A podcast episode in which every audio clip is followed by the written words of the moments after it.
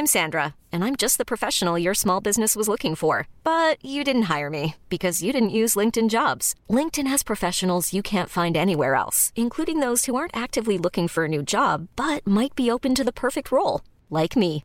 In a given month, over 70% of LinkedIn users don't visit other leading job sites. So if you're not looking on LinkedIn, you'll miss out on great candidates like Sandra. Start hiring professionals like a professional. Post your free job on linkedin.com/achieve today.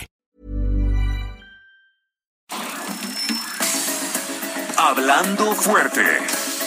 Una visión actual del mundo laboral con Pedro Aces.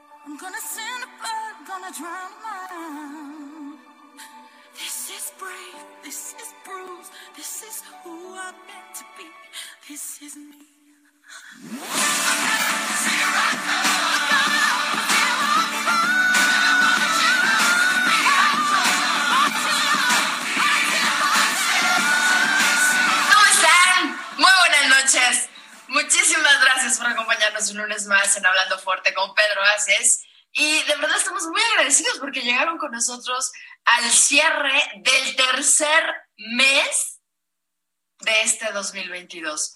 Es impresionante, pero ya se nos fue el primer trimestre del año. Querido Luis Carlos Bello, ¿cómo estás? Buenas noches. Hola Simba, muy buenas noches. Un gusto saludarte a ti, a todo el equipo de cabina. Y así es, ya se nos va el primer trimestre del año, se nos está yendo como agua este 2022 y los invitamos a todas las personas a que se comuniquen con nosotros a través de las líneas telefónicas que el Heraldo Radio tiene a su disposición. Es el 55 56 15 11 74 y las redes sociales del senador Pedro Aces. Pedro Aces Oficial en Twitter, Facebook e Instagram. Instagram. Y bueno, la verdad es que si fue marzo, ya, o sea, no sé a qué hora se fue marzo, pero ya se fue. Y, y marzo es un mes muy, muy emblemático, llegó la primavera, muchos días eh, festejar. eh, para mí es un mes muy especial, para mí en lo personal. Ahí luego les contaré el chismecito, pero para mí es muy importante este mes. Y eh, pues bueno, es el mes en donde hace dos años nos cambió la vida por completo a todos. ¿Tú recuerdas cuándo fue la última vez que fuimos a transmitir el programa desde cabina, Luis Carlos? Si no te acuerdas, al rato nos, nos, nos lo investigas, pero debe haber sido en este mes, según yo. Yo creo que Entonces, fue el 8, el 9 de marzo, lunes 9 de marzo. Estoy casi Después- seguro. fue Un día este después, un día, un día después de la un día después de la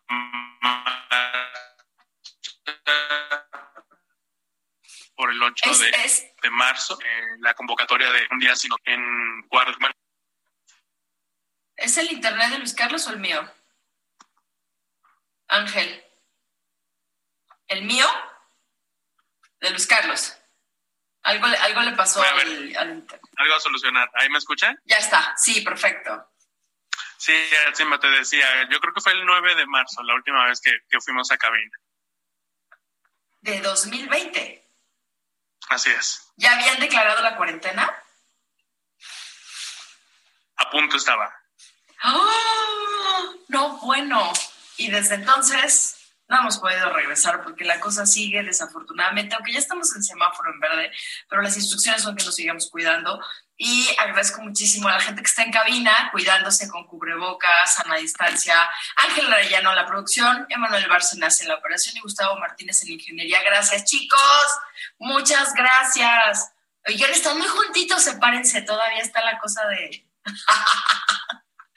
de los conta. ¡No, no lo abraces! Bueno, ya les platico más que estamos viendo en la pantalla de la plataforma digital a través de la cual estamos eh, transmitiendo cada uno desde nuestros hogares, cuidándonos todavía, porque la verdad es que mm, sí, muchísimos quisiéramos ya no traer cubrebocas, poder abrazarnos, de pronto todavía no se puede. Entonces, yo creo que ni se podrá, así como va la cosa, ni se podrá. Pero bueno, Oye, Luis Carlos, además de que ya se nos acabó el mes y que la verdad es que nos lo hemos pasado bastante bien, sanos y, cuidándonos, pues Pedro no para. Pedro hace anda, pero bueno, yo no sé cuántas vueltas al mundo le habrá dado en kilómetros dándole la vuelta a la República Mexicana. Hoy está en Tijuana, Baja California, donde tomó protesta a los comités municipales de Catén, Baja California. Lo acompañó el secretario de Trabajo y Previsión Social, Social de esa entidad. Y pues bueno, con toda su gente, también cuidándose sana distancia, cubrebocas, etcétera, pero ahí con la gente en Tijuana, Luis Carlos, ahí estuvo, lo vimos en las redes sociales. Sí, estuvo acompañado por el, estuvo también, bueno, ahí en Tijuana estuvo acompañado por el secretario de Trabajo y Previsión Social de la entidad, Alejandro Arregui, y además, eh, bueno, he estado en el Estado de México, donde el viernes pasado tuvo una muy importante reunión con el gobernador Alfredo del Mazo. Ahí se ve, eh, ahora sí que la pluralidad de la CATEM y del trabajo que el senador Pedro Aces realiza. Se reunió con el gobernador mexiquense Alfredo del Mazo, dijo para, para encontrar coincidencias, en la coincidencia de trabajar por una de las entidades con mayor número de trabajadores del país, Atsima. Así es, y que tiene muchísima industria esa, esa entidad. Oye, y también el pasado martes 22 estuvo con el gobernador de Nayarit, el doctor Miguel Ángel Navarro también estuve ahí platicando, trabajando y pues viendo cuáles son las convergencias para, eh, para beneficiar a más y más trabajadores, ahí en ese caso del estado de Nayarit también, o sea, de Nayarit, Estado de México, Tijuana, no bueno, anda midiendo las carreteras del país, le voy a preguntar cuánto miden todas ya, porque me tiene que decir pronto. Y pues bueno, una de las grandes noticias que a mí me encantó leerla fue en, el, en las redes sociales de la Secretaría del Trabajo, que dos récords históricos se cumplieron este mes, entiendo, para el mercado laboral en México. El primero, 21 millones de trabajadores inscritos en el Instituto Mexicano del Seguro Social. Eso significa que son trabajadores pues que les reconocen este derecho porque por ahí ya a pesar de que ya tuvimos la ley del de, outsourcing en donde se regularizaron todas estas empresas que pues, les robaban a los trabajadores no inscribiéndolos en el INS, esta cifra ya está tomando en cuenta los que sí están inscritos, 21 millones de trabajadores. Lo que no alcancé a ver, si nos puedes ayudar, Luis Carlos, es en qué periodo. ¿En, marzo, fue marzo de 2022. Ah, en marzo. Oigan, pues marzo es un, ha sido un buen mes. Y también el salario promedio histórico es un récord también, lo menciona la secretaria eh, Luisa María Alcalde. El, saldo promedio, el salario promedio histórico es de 14.300 pesos mensuales. Esto, entiendo, nunca se había dado y pues eso son buenas noticias para todos los trabajadores, las trabajadoras y los trabajadores. Y yo insisto, más las trabajadoras que son jefas de familia, que tienen hijos y que pues están talachándole sin, sin, un, sin una pareja o sin un padre responsable. Eso todavía tiene muchísimo más mérito y me, me, da muchísimo más gusto porque que las benefician a ellas, que tienen familia, que no tienen, que el papá no ha sido responsable, híjole, pues me, me encanta. Oigan, el chismarrajo. Sí, dime, dime, dime. Te tengo otro dato, Atzimba. Eh, También la secretaria alcalde la semana pasada anunció que gracias a la reforma de subcontratación, en próximas semanas más de 3 millones de trabajadores que estarán recibiendo eh, el beneficio del pago de utilidades, un derecho histórico de los trabajadores que fue conquistado hace muy poco precisamente con esta reforma y que sin duda pues va a significar mayor poder adquisitivo para los trabajadores, el que puedan consumir y esto pues también esperemos implique una, un repunte de la economía mexicana y en, la, y en la mayor generación de empleos. Híjole, sí, la verdad es que tiene que ser buenas noticias porque esto de la pandemia sí nos impactó a todos de una u otra manera, excepto a las grandes, esa gran empresa estadounidense de la sonrisita que le sigue yendo espectacular y que gracias a la pandemia y a la cuarentena se fue al cielo. Y la verdad es que a mí me da gusto los que trabajen, que, que nos vaya bien, por favor, y la gente creativa que nos vaya bien. Y oigan, y el chismarrajo de los Óscares, ¿qué tal? Nadie sabe quién ganó, nadie sabe quién es el mejor actor, actriz, pero todos sabemos que Will Smith. Sabemos el madrazo que le puso Will Smith al nefasto patán grosero y payaso de, ¿cómo se llama? El, Chris Rock, el que fue el, el conductor. Y la verdad, desde antes de lo que dijo de la broma, que para mí no fue broma, pues el tipo es nefasto, ¿cómo lo pone a conducir? Una. Dos, la comunicación en este tema, bueno, supongo que toda la gente que nos hace el enorme favor de escuchar no sabe que estamos platicando, que en plena ceremonia de los Óscares, Will Smith, el actor de, bueno, las películas que quieran y que me encanta la de Hombres de Negro, por cierto, a mí, ¿cuál es tu favorita de Will Smith, Luis Carlos? Muy ñoña, pero en búsqueda de la felicidad. Ay, ¿cuál es la película favorita de tuya, Ángel, de Will Smith? Mándamelo en el WhatsApp. ¿Cuál? Hombres de negro. Sí, yo también, hombres de negro, me encanta. Pues bueno, todas las noticias son Will Smith le pegó a Chris Rock, Will Smith le pegó, este, qué poca, qué mal, que la violencia, qué tal. A ver, a ver, a ver, a ver. A ver. ¿Por qué le pegó? ¿Por qué le pegó? Cuéntenme. Pues hizo una broma el, eh, este conductor, broma, si se le puede llamar de, esa manera, haciendo eh, pues una referencia a, la esposa de Will Smith, que sufre de alopecia, que es pues una condición en la que ella se ha ido quedando sin cabello. Y por supuesto pues el estar hablando, el estar haciendo chistes del, del, de los cuerpos y de los padecimientos de otras personas, creo que sí está muy fuera de lugar. Y más cuando estamos hablando de una entrega de los Óscares que se quería caracterizar por mensajes de inclusión, de paz, eh, ahora sí que mensajes positivos para la sociedad donde este tipo de chistes ya no tienen cabida. Bueno, la verdad es que para mí nunca fueron chistes los aquellos, no es una broma aquella en la que solo se ríe una persona, especialmente la, la persona que hace la broma entre comillas, porque eso no es una broma. Es burla cuando solo uno se ríe, ¿no? Pero además es violencia de género. Perdón, no pueden estar haciendo mofa de la, de la, de cómo se ve una mujer o un hombre, digo, tampoco estaría padre, pero en este caso, mofa de cómo se ve, cómo es la apariencia de una mujer. O sea, yo, yo le aplaudí a Will Smith que se levantó y se los hornó. No me interesa que fueron los, los Oscars, no me interesa que fueron este, el lugar donde fuera, porque el lugar donde sea no puedes estar eh, faltándole respeto a alguien. Sí, entiendo, también es agresión lo que hizo Will Smith, pero nadie está hablando de la, la agresión primaria, que es la que hace el conductor hacia la esposa, que fue la principal agredida o víctima. O sea, ya todo lo que pasó después. ¿Te, imaginarías otra, otra forma en la que él pudiera reaccionar también a Simba? Porque como, como bien dices, pues la, eh, él también reaccionó con violencia y creo que a lo mejor pudo haber dado subido detenido, y detenido ese chiste o, no sé, quizás con, con, otras formas también podría haber dado un mensaje, pues, mucho más importante, mucho más fuerte mucho más importante en el que su Oscar, su primer Oscar, tampoco se hubiera visto empañado y quizás hasta fortalecido. ¿Cómo ves? Esa es una gran pregunta que necesitaríamos. A ver qué nos dice la gente eh, en nuestras líneas telefónicas eh, ¿cuál es el teléfono, Luis Carlos, si lo tienes por allá a la mano? 55 56 15 11 74. ¿Qué opinan ustedes? ¿Cuál hubiera sido la correcta reacción, si es que hay una correcta reacción ante eso?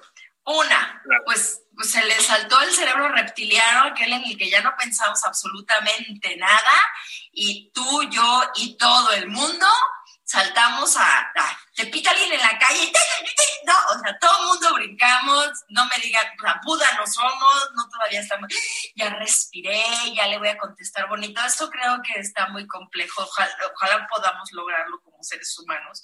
Pero ¿cuál hubiera sido una, por ejemplo, yo estaba leyendo en redes sociales, yo me levanto, tomo de la mano a mi esposa o sea, y me salgo de la- del evento. Pero él iba a ser premiado y no sé si eso ya lo saben ex ante de, de la ceremonia. ¿Cuál hubiera O bueno, sido tienes la expectativa, ¿no? la altísima expectativa? Que por cierto yo no he visto la película, ¿tú ya la viste? No, no lo he visto. Pero mira, primero vimos el golpe y, y Todos vamos a correr a ver la película. el rollo que la película. Sí, pero Pues sí. bueno, a mí me Pues nota. escuchar a la gente. Fue la nota, fue la nota de todo esto y es, a ver, también otra cosa, todo el mundo estamos en un periodo de mucha ansiedad, de mucho estrés a raíz de la pandemia. Era la primera vez que se hacían los Óscares, dos años después, entiendo, ¿no?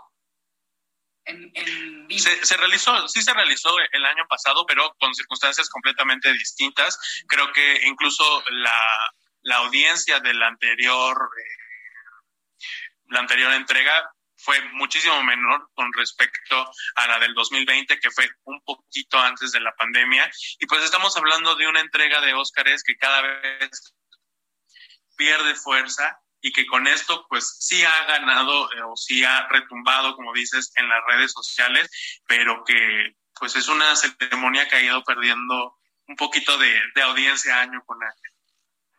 Claro, y se está democratizando, ahora se suben a pelearse allá al escenario. Pero bueno, a- a mí me gustaría escuchar de qué se trata, qué piensan, cómo hubieran resuelto ustedes esta situación. Y la otra es, sigue mucha gente preguntándose si no estaba en el guion precisamente para eh, llamar la atención respecto de una ceremonia, de un evento tan relevante antaño y que ahorita ha perdido, como bien dice Luis Carlos, pues mucho brillo, mucha pompa y es la forma hollywoodesca de llamar la atención a través de un escándalo, ¿no? Hay muchas dudas al respecto, yo misma tengo mis dudas al respecto. Eh, en fin, eh, luego se subió él, lloró y pues, fuimos una película, ¿no? Al final del día.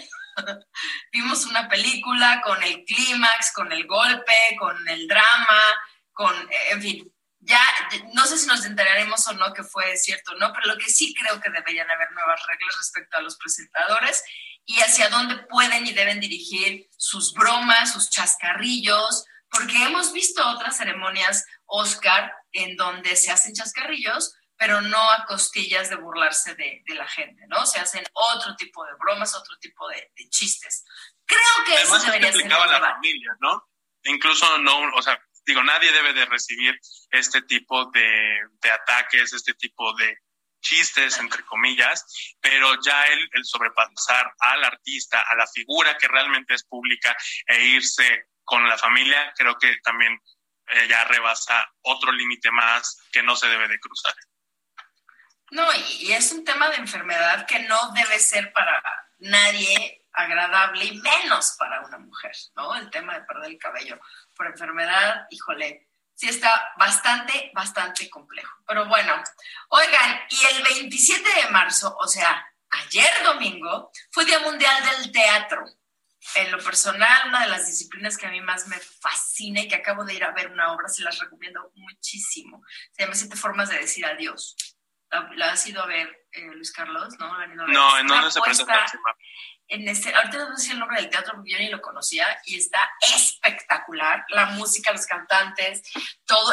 Lo que me encantó fue ver el teatro lleno. Y, y no, no tengo a nadie ahí trabajando que sea mi amigo, la verdad, pero la obra sí me encantó. Se llama Siete maneras o siete formas de decir adiós. Ahorita se los voy a decir.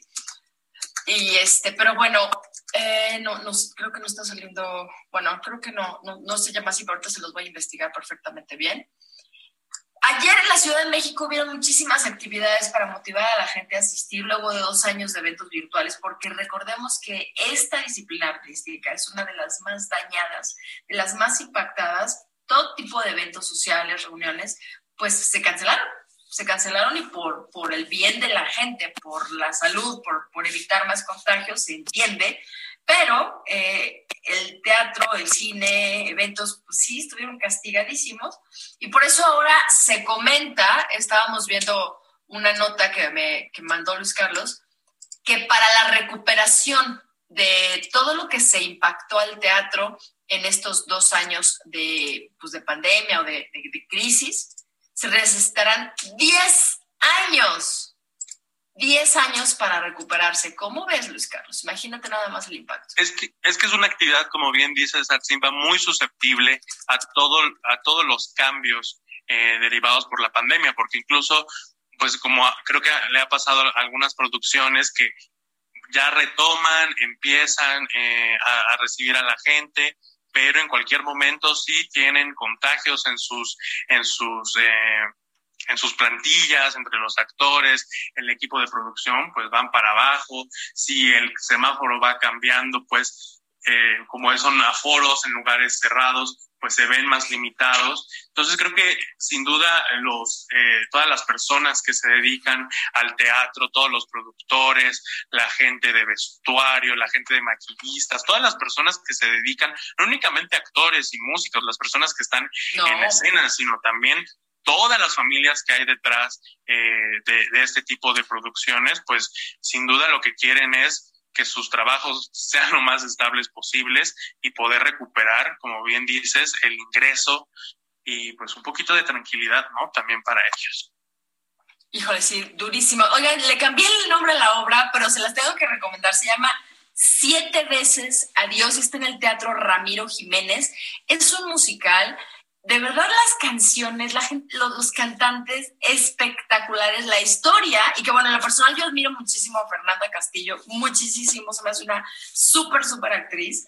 No, no, bueno, la historia es, la historia es la de una pareja con sus subidas y bajadas, pero contada de una manera que, que sí te impacta y que sí entiendes muchas cosas que después seguirás sin entender, pero a mí me parece que personifica mucha, de una manera muy padre, con mucho respeto, la trayectoria de una pareja en las subidas y bajadas.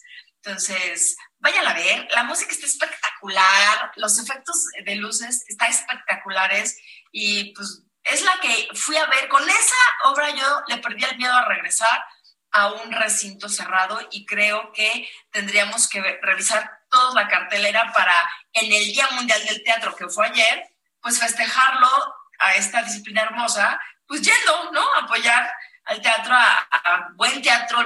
los actores, actrices y actores mexicanos son espectaculares. Hay unas puestas en escena súper bonitas. Y mira que yo sí soy muy, muy fan. ¿Te gustan los musicales a ti, Luis Carlos?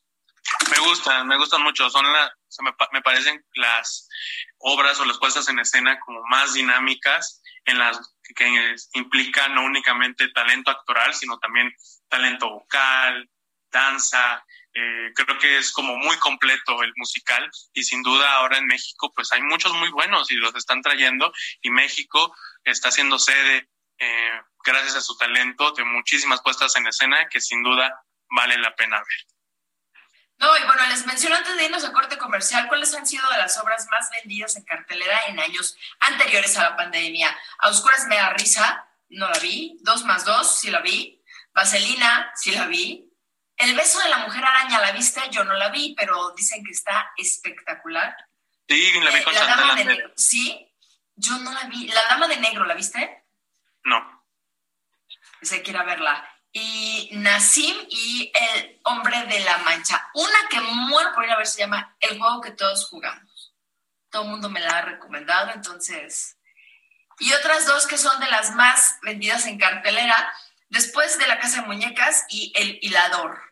Tenemos que comentarlas, pero además tenemos una sorpresa para ustedes. Inmediatamente después de regresar de un corte comercial, que antes de irnos, Luis Carlos, el teléfono para que nos platiquen qué hubieran hecho en el caso que platicamos ya de, de Will Smith. 55 56 15 11 74 y las redes sociales del senador Pedro Aces, Facebook, Instagram y Twitter. Y nosotros nos vamos a un corte comercial aquí en Hablando Fuerte con Pedro Aces. Regresamos enseguida para seguir hablando de teatro. Ahora en un mundo ideal. Ahora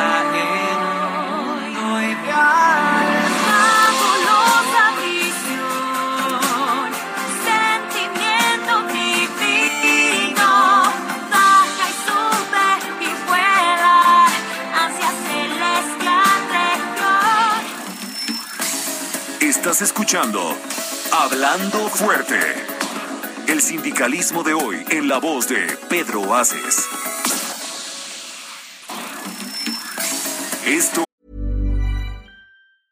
I'm Sandra, and I'm just the professional your small business was looking for. But you didn't hire me because you didn't use LinkedIn jobs. LinkedIn has professionals you can't find anywhere else, including those who aren't actively looking for a new job but might be open to the perfect role, like me. In a given month, over 70% of LinkedIn users don't visit other leading job sites. So if you're not looking on LinkedIn, you'll miss out on great candidates like Sandra. Start hiring professionals like a professional. Post your free job on linkedin.com/achieve today.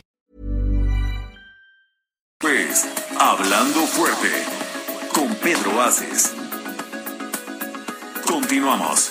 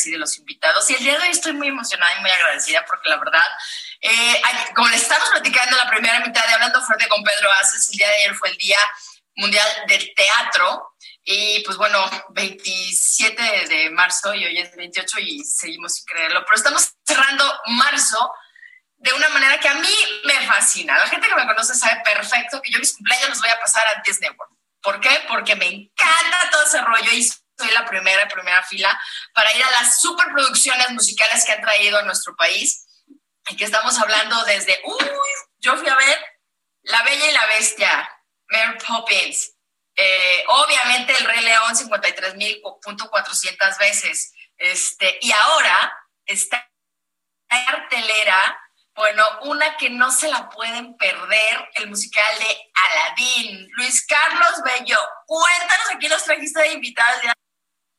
Pues tenemos a una, una gran invitada que forma parte esencial de esta puesta en escena, Aladín, el musical, y te cuento un poquito al respecto de ella. Es egresada de la carrera de comunicación y medios digitales del Tecnológico de Monterrey. Ha participado en diversos programas académicos en instituciones como Yale University, Regents University de Londres y el College Conservatory de Cincinnati.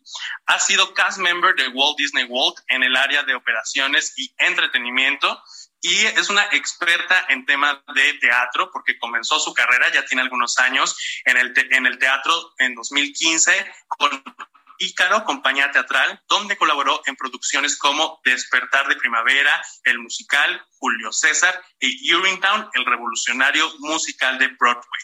También fue production manager de El beso de la mujer araña y La jaula de las locas y actualmente, como les decía, es stage manager de esta enorme producción que han traído a México, Aladdin el musical. Bienvenida a Elvira Michelle.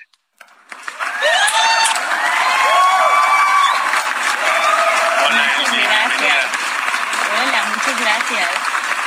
¿Cómo estás? Muy bien, gracias por el espacio. Muy agradecida de, de estar con ustedes. No, hombre, nosotros eh, muy agradecidos eh, de tener, por supuesto, a una chava tan talentosa. Y justo lo que te queríamos preguntar para iniciar esta plática es, pues hay mucho talento en México y sin duda esto se refleja en el nivel de producción eh, que hay en Aladdin y en otras producciones. Y yo te qui- quisiera preguntar, ¿cómo definirías al talento mexicano? Tú que has estado en diferentes partes del mundo, ¿cómo lo ves? Estamos a la altura de estas grandes producciones de Broadway. ¿Cómo, cómo lo definirías tú?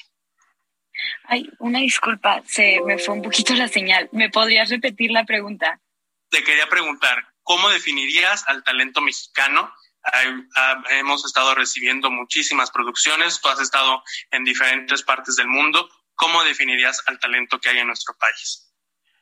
Uy, creo que hay muchísimo talento en nuestro país y algo bien importante que hay en nuestro país, hay mucho, mucho amor al arte y mucha pasión. Cuesta tanto llegar que una vez que lo tienes, te aferras a ello. O para llegar, eh, luchas con todo lo que tienes. Entonces siento que, que, que eso hace que, que sea tan especial y que la gente de teatro en México sea tan apasionada. Y no, no es- únicamente arriba del escenario, abajo también, o bueno, todo lo que hay detrás, ¿no? Sí, claro, totalmente.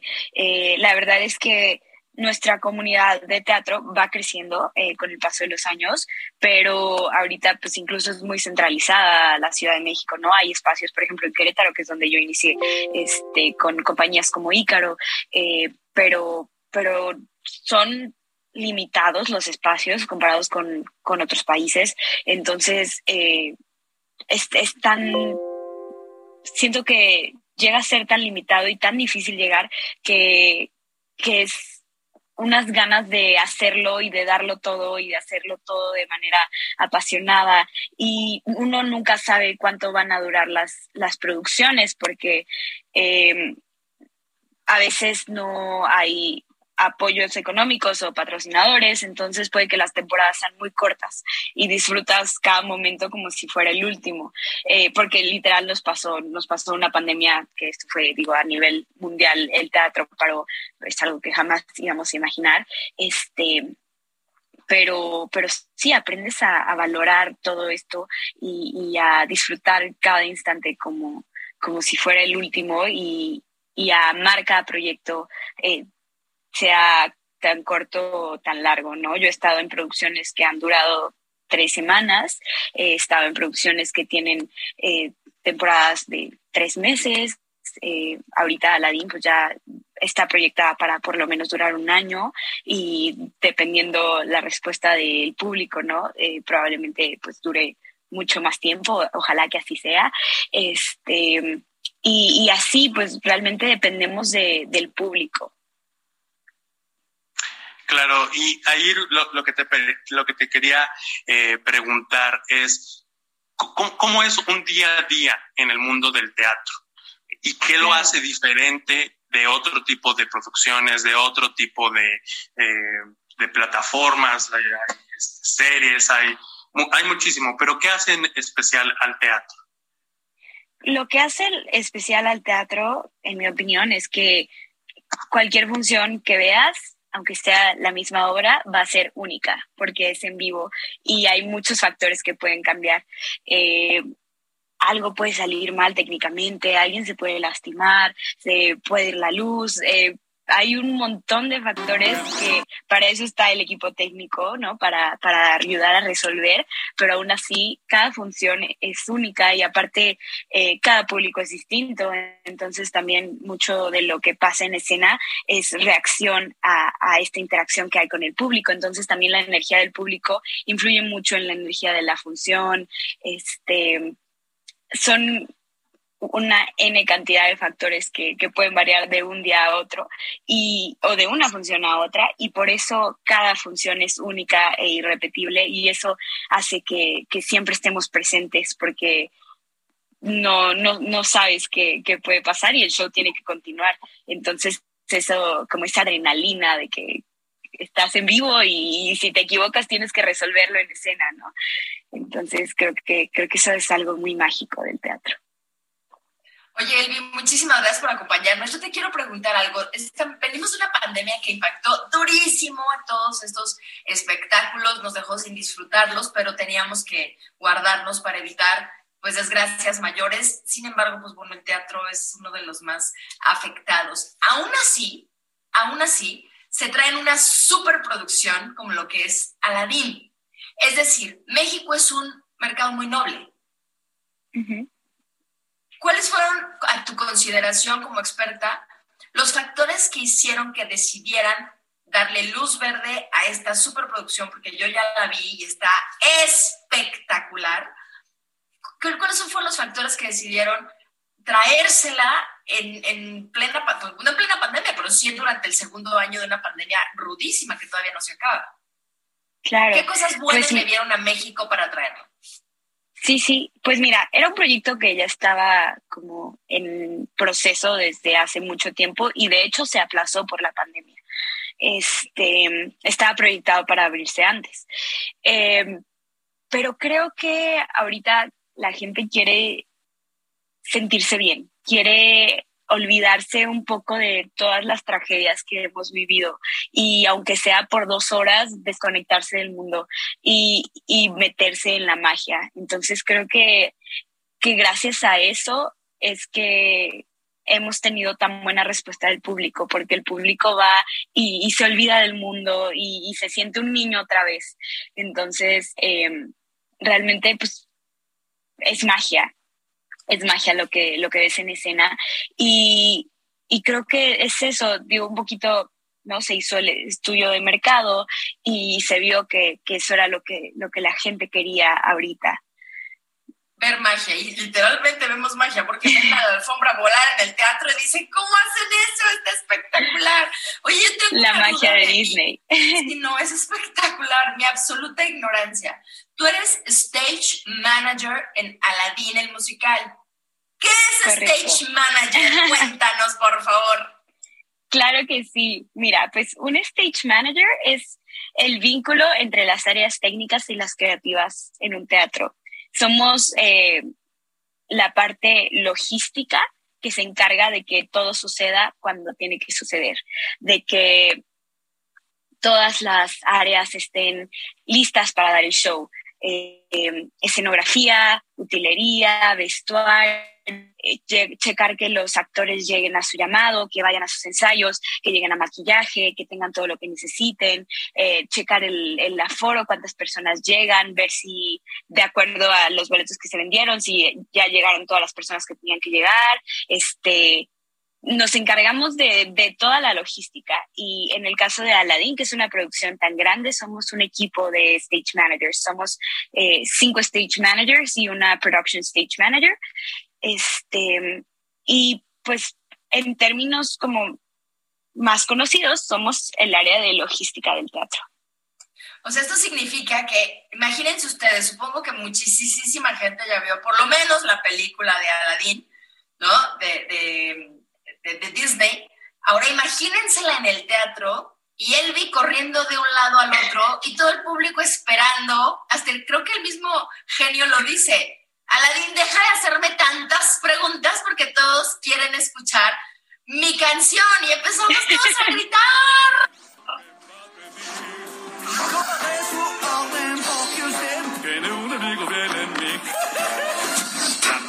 Es un buffet y yo El secreto que me pedirán. tiene un amigo fiel en mí. Dar buen servicio es nuestro orgullo. Es mi jefe, el rey. Hay que pedir siempre de lo mejor y otro poco más.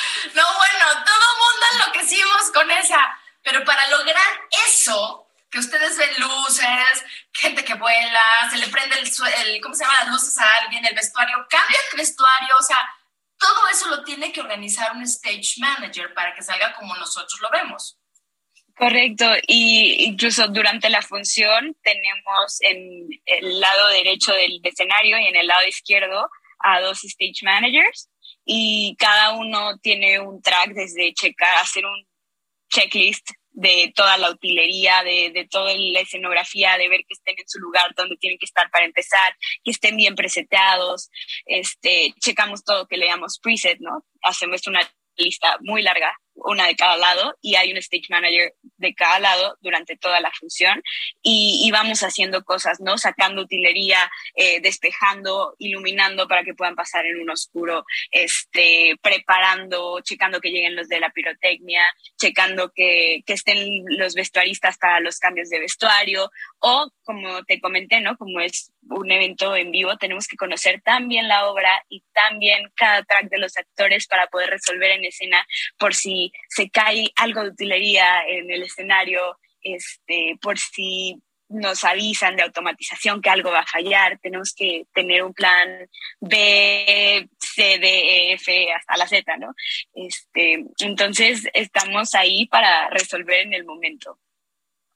Y justo creo que acabas de decir algo que me, que me llamó muchísimo la atención. Elvi. dices conocer muy bien la obra, pero nosotros la vemos, es espectacular, es gigante la producción. Eh, no, no sé, recuerdo incluso el que un bailarín pasa de una carretilla a otra en pleno movimiento. Cuando lo vi dije, wow, porque tiene que estar la carretilla justo en el momento, porque si no se va a golpear y se puede, y se puede llegar a lastimar. Pero yo quiero ir un poquito atrás. ¿Cómo hacen para conocer muy bien la obra? O sea, ¿cómo fue este proceso de montaje? Sé que fueron varias semanas en las que estuviste metida de llena junto con todo el equipo. Cuéntanos un poco ese antes para llegar a ver un show tan espectacular como lo es Aladdin. Claro, mira, pues eh, nuestra producción es la producción de tour de Estados Unidos. Entonces nos mandan un paquete así literal de, de todo ABCD, de cómo debe de funcionar de cada área. Entonces nosotros tenemos que conocer tanto el paperwork, tanto el papeleo eh, de, de cada área, como leer el guion varias veces, incluso antes de empezar los ensayos, ¿no? Conocer el guion, conocer la partitura, conocer las canciones. Y luego, eh, durante el proceso de ensayos, tenemos los ensayos como es un musical, hay ensayo vocal, ensayo escénico, ensayo coreográfico, y este, hay stage managers en cada uno de estos ensayos. Entonces, por ejemplo, a mí me tocaron todos los ensayos musicales. Yo estaba con el director musical Isaac Saúl en todos los ensayos, conociendo así la partitura, eh, sabiendo no todo, todo, todo. Este, los coros. Había, eh, luego pasamos a, a, los ensayos escénicos y ahí nos fuimos aprendiendo eh, un poquito eh, simulando lo que hacemos ahora, pero el, track de piso que le llamamos, ¿no? Toda la utilería, por donde entra, por donde sale, este, los movimientos de los edificios, de la escenografía, pues los hacíamos manuales, ¿no? Porque estábamos en un salón de ensayos, entonces teníamos que conocer, eran unos carritos que, pues, como con llantitas, ¿no? Bueno, no carros, como unos pues, edificios con llantitas, pero en la obra se mueven, se mueven automatizados y nosotros en, el salón de ensayos los teníamos que mover, ¿no? Entonces poníamos nuestras, había, teníamos marcas en, en el salón de ensayos, digo también ahí en el escenario, pero todo el salón de ensayos estaba lleno de marcas, entonces movíamos, rotábamos los edificios a las marcas que tenían que llegar para simular la escenografía, para que los actores sintieran que ahí iba a haber un edificio, este, y, y, que se movía para este lado y que justo que tenía que cruzar la carreta y que en tal momento tenía que llegar a en el escenario están divididos por números, 0, este, 2, 4, 6, bla, bla, bla. Entonces, eh, del lado derecho y del lado izquierdo, entonces los actores tienen su trazo de que tienes que llegar al cero y tienes que llegar al dos y tienes que mover aquí y en este punto de la canción. Entonces, toda una coreografía, este, pues tuvimos que estar en todos los ensayos y literal estar observando y grabando, este, tomando notas, eh, y así, pues viéndolo y haciéndolo es que nos lo aprendemos. Y ya después del salón de ensayos pasamos al escenario, hacemos eh, ensayos técnicos, este, donde ya estamos interactuando con la iluminación, con, con la pirotecnia, con, con la automatización, este, escenografía, todo en el escenario, igual, pues viéndolo y haciéndolo y equivocándonos también, ¿no? Este, así es que, que vamos aprendiendo y pues cada función te das cuenta de, de cosas nuevas, porque es un un monstruo de producción, es una cosa tremenda. Este... Es espectacular. Oye, Sí, tengo una no, duda. no. Nos Dime, cuentas dime. todo esto así en tres segundos, pero suena que es monstruoso. ¿Qué es lo más loco, bizarro, feo, estresante que te ha pasado en una producción, ya sea en Aladdin o en cualquiera de las otras que has este, estado? No llegó el actor, llegó borracho alguien, se cayó alguno. A ver, ¿qué es lo más loco que has tenido así en tus manos de ayuda, ayuda, ¿qué, qué- qué hacemos aquí? O, o sea, cuéntanoslo. Uy, pues me ha pasado varias cosas. Este, en Urinetown, en el Teatro Hidalgo, una vez me pasó que una que una actriz estaba, este, se sentía mal del estómago, pero como que decía que podía seguir, que podía seguir. Y en esta obra todos los movimientos no teníamos automatización, todos los movimientos los hacían los actores a vistas, era parte de su trazo escénico. Eh, y había en el final del primer acto una escena donde todos los actores estaban haciendo un movimiento y ella tenía que hacer un movimiento y pues se sintió tan mal, estaba retorciéndose del dolor tantito antes de la escena, entonces pues no, no iba a salir.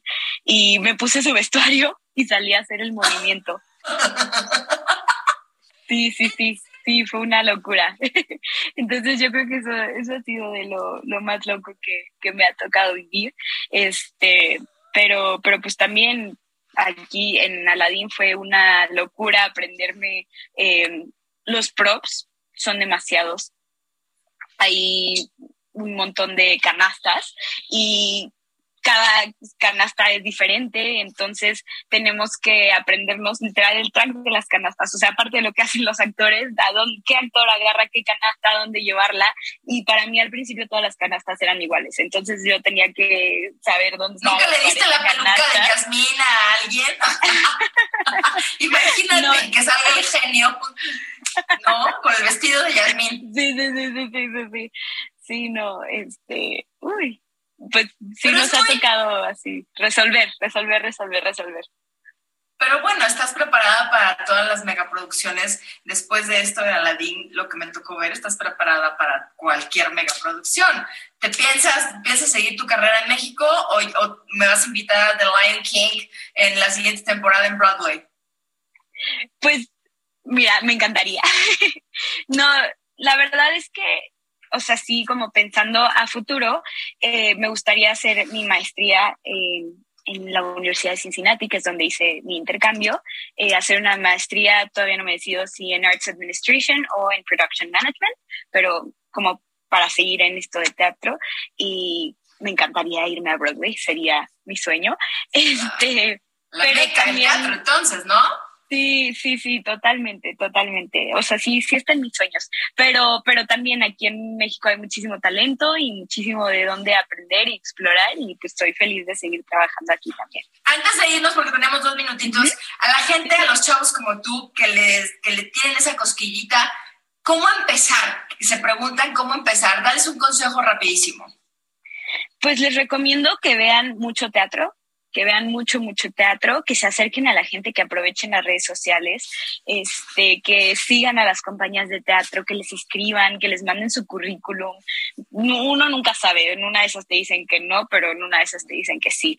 Eh, acercarte al final, la verdad es que la gente de teatro es muy accesible, entonces tú te puedes acercar al final de una obra y, y saludarlos y decirle, oye, me interesa, y en una de esas te van a dar un contacto, te van a dar un consejo, te van a decir, oye, ¿sabes qué? Necesito gente. Este, entonces, como perderle el miedo a, a la interacción, ver mucho, mucho teatro. Creo que para hacer teatro tienes que ver teatro y pues seguir, seguir sus sueños, no desanimarse. Luis Carlos. Tienes cerrado tu micro. Estamos muy, muy contentos de haber recibido a una chava de verdad muy talentosa, con gran calidad humana y que estamos seguros de aquí de Aladín, como dices, Simba, si ya pudo con Aladín, bueno, va a poder con cualquier otro, otra producción. Te agradecemos mucho, Elvi, por tu tiempo. Muchas gracias, Gracias, por el espacio. Gracias, buenas noches. Gracias a todos por habernos escuchado. Nos escuchamos en. Adelante, Luis Carlos. Ah, ¿no? ¿Ya? Perfecto. Es que pensé que me estabas haciendo qué onda. Gracias a todos por escucharnos. Nos vemos, escuchamos el próximo lunes en Hablando Fuerte con Pedro Aces a través de la cadena de El Heraldo Radio. Luis Carlos, muchas gracias. Elvio Preciosa, muchas gracias. Ángel y chicos en la cabina, gracias por todo. Pásensela padre y que tengan una excelente semana y mejor inicio de un nuevo mes, abril. Hasta luego. Bye bye. Cuando un joven era él. ¡Cuánto joven era yo! Muy bien. Gracias. Sintió que su aroma le dio mucha fama, vació la sabana después de Hasta aquí, Hablando Fuerte, con Pedro Aces. Actualidad de México y el mundo. Por El Heraldo Radio.